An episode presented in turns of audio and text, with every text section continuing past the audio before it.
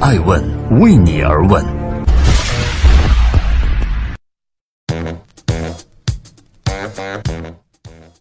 Hello，大家好，二零一八年的八月二十三号星期四，爱问人物创新创富，欢迎大家的守候。今天我们要来关注的人物是左晖，你的野心大了，初心还在吗？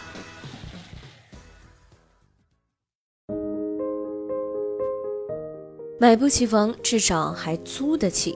这句带着心酸与无奈的调侃，成为了许多在一线城市打拼无房族心里最后的慰藉。他们认为，格子间熬几年，最后总能有一席之地吧。然而，等来的并不是房价的下降，却是房租的节节上涨。从去年的七月以来，据中国指数研究院发布的数据，北上广深四大一线城市平均租金涨幅超过了百分之二十。远远超过了往年水平。七八月又恰逢高校毕业季，北京某些热点地段的房租在短短两个月之内环比增幅超过了百分之十。原本一间四千元的大主卧，在调价之后呢，涨至四千八百元。那究竟谁是高房租背后真正的推手呢？欢迎继续聆听《守候爱问人物》，爱问人物创新创富。吴景辉直指自如哄抬房价，左晖如何回应呢？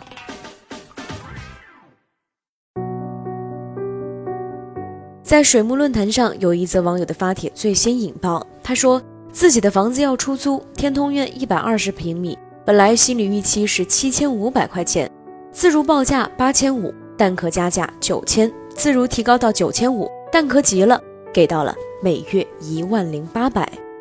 一间房子，两家中介，房租原地起跳了三千三百元。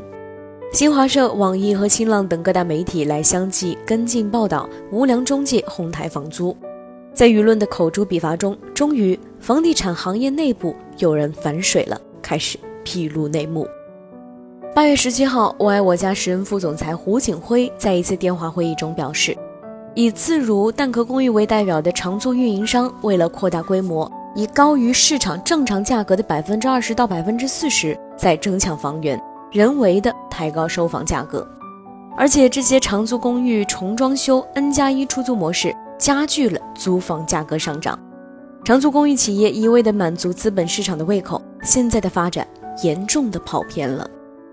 而随后，胡景辉在接受媒体采访时直言，链家董事长左晖给我爱我家集团的董事长兼 CEO 谢勇打了一个电话。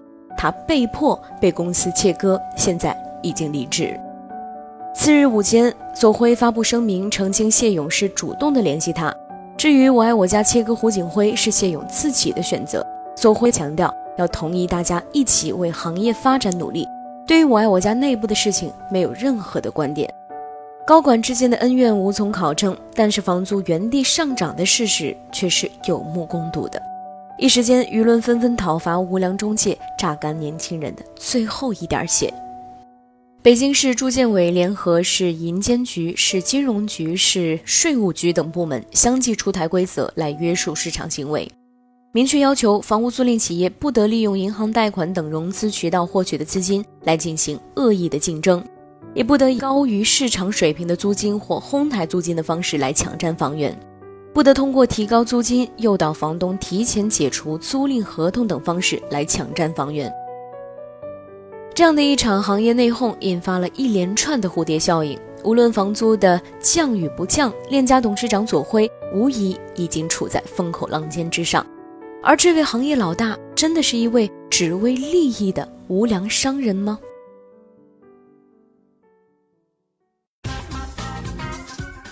欢迎继续聆听《守候爱问人物》，爱问人物创新创富，真实房源的开创者左晖要让行业有尊严。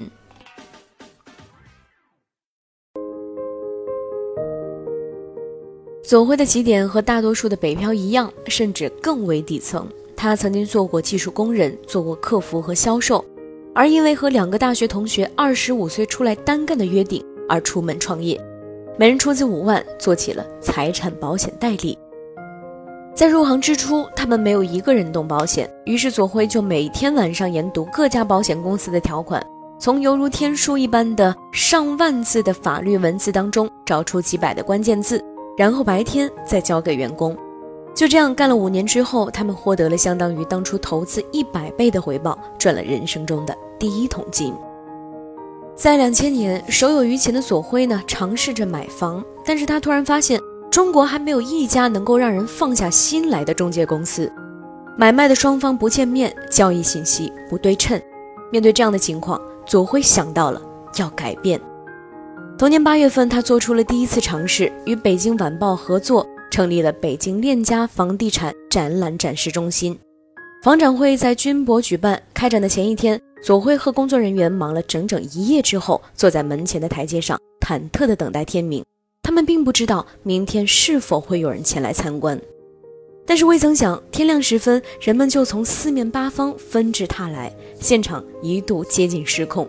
左晖一下子看到了市场的巨大潜力，他笃定包含房屋买卖和租赁的透明中介将会是长期的需求。二零零一年，北京链家成立，正值国家一九九八年房改，房地产全面市场化，新房建设和二手房的交易活跃起来。左晖带着链家趁势飞速成长。最初，链家只有两家店和三十七名员工，但是到了次年，就变成了六家店和七十七名员工。两千零三年变成了十五家店，一百六十九名员工；两千零四年就达到了三十家店和两百名员工。即使是在二零零五年，国务院出台国八条，以行政手段来限制房市交易，导致市场遇冷的时候，左晖也坚持看好长期，逆势扩张。他把门店数量从三十家一口气扩增至一百零五家，立志要做行业第一。到二零零九年底，链家门店已经有五百二十家，员工总数激增至一万人。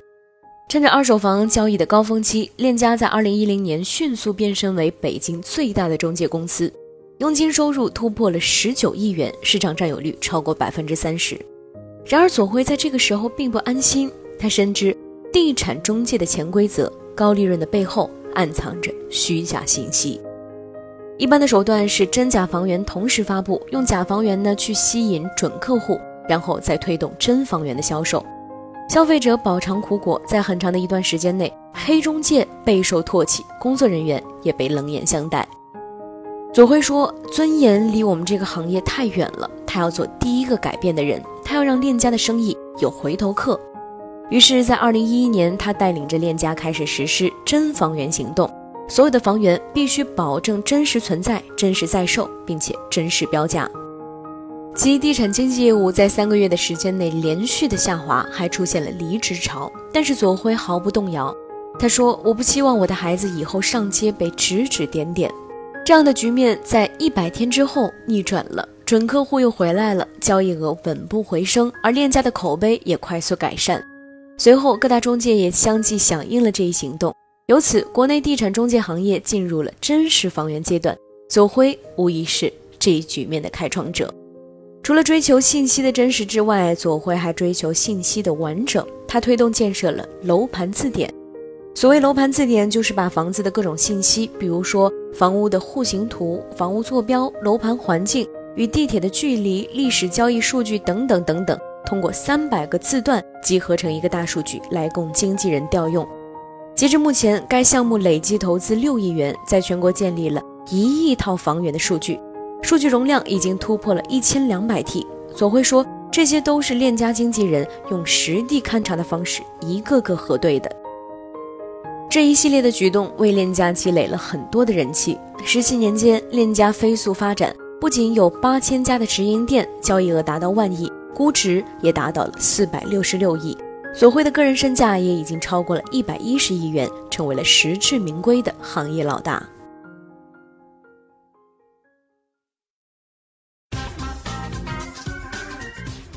欢迎继续聆听《守候爱问人物》，爱问人物创新创富，掏空链家，左晖的野心究竟有多大？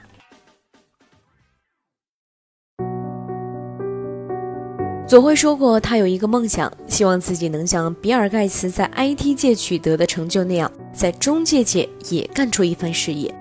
将来买房人、卖房人和中介能够尽可能的团结友爱，互相信任。二零一八年的二月二十八号，链家上线了一款叫做“贝壳”的 APP，将其定位为服务二手房、租房和新房等业务的房产平台，以共享真实房源信息与链家管理模式为号召，吸引经纪人与经纪公司进行入驻。对于左晖来说，这距离梦想又近了一步。链家从中介公司转型为平台公司，中小中介不再是一座孤岛。而对于链家来说，新平台贝壳既是应对未来的防御之举，同时也是一场合纵连横的实用主义。此后，链家会成为新平台贝壳上的自营品牌，类似于京东与京东自营的关系，背后隐藏着延伸公司触角和重塑行业规则的信心。链家的野心是希望自己才是制定规则并且输出规则的那个人。但是这样一来呢，链家就必须在贝壳上对外共享房源信息、经纪人工作法、公司与平台管理机制，这就意味着链家要把自己的核心竞争力向同行开放，双方的差距也必然缩小。而近几年来，即便是在其大本营北京，链家的市场占有率在超过五成之后呢，也始终没法再进一步，烧钱就成为了主要的获客模式。二零一七年一月，链家获融创二十六亿元的 C 轮融资。万科紧随其后，三十亿元入股。三轮下来，链家共获得了一百二十亿元左右的融资。其自有的长租公寓品牌自如，也在今年年初获得了四十亿的 A 轮融资。资本的注入必然要求回报，链家与其他的中介在争抢房源时不计成本手段进出。中天置地的中介李先生刚刚以八千元的月租金成交了北京东四环老君堂附近的一套总面积为一百八十平方米的四居室。他透露说，这套房子正是同链家和润邦一起和房东谈的，谈价过程如下：房东报价六千五百元，后来链家报价七千五百元，李先生报价八千元，最终的成交价比房东的出价高出了百分之二十三。链家敢在房东报价的基础上直接加一千元，背后呢必然是资本的支撑。但是从链家的贝壳计划可以看出。左晖并不相信这个支撑的持久性，他已经意识到链家现在的模式早晚会触碰天花板，烧钱垄断市场并不是一个长远之计，而平台模式的发展空间更为广阔。链家调集了近三分之二的功臣进驻贝壳，制定了一套雄心勃勃的攻城略地计划，而其中一个目标就是到二零一八年底要将贝壳找房 APP 的流量做到全行业第一，超越安居客。但是左晖早已不把搜房视为对手，甚至五八集团也并不是他的心腹大患。他更在意的是那些拥有更大流量、更大资本与更大平台的跨界竞争者。野心大了，初心是不是就止步了呢？还行业一份尊严，在原地哄抬房价的闹剧中成为了一个笑话。黑中介时隔十几年又一次的成为了行业的代名词。在资本的博弈之下，买单的是一线城市年轻的租客们，他们付出将近一半的月工资来换取一间二十平米的安身之所。从业十七年，从三百万元做到四百亿规模的行业老大，左晖称中介就是公鸡，不能一谈到涨房价就说是被中介影响的。天亮了必须打鸣，而不是因为我们打鸣了才天亮。然而，打鸣对房租高涨的推动力有多大，还没有定论。作为曾经真实房源的开创者，如今行业生态平台的建设者，资本裹挟下的左晖，能还房屋租赁一片净土吗？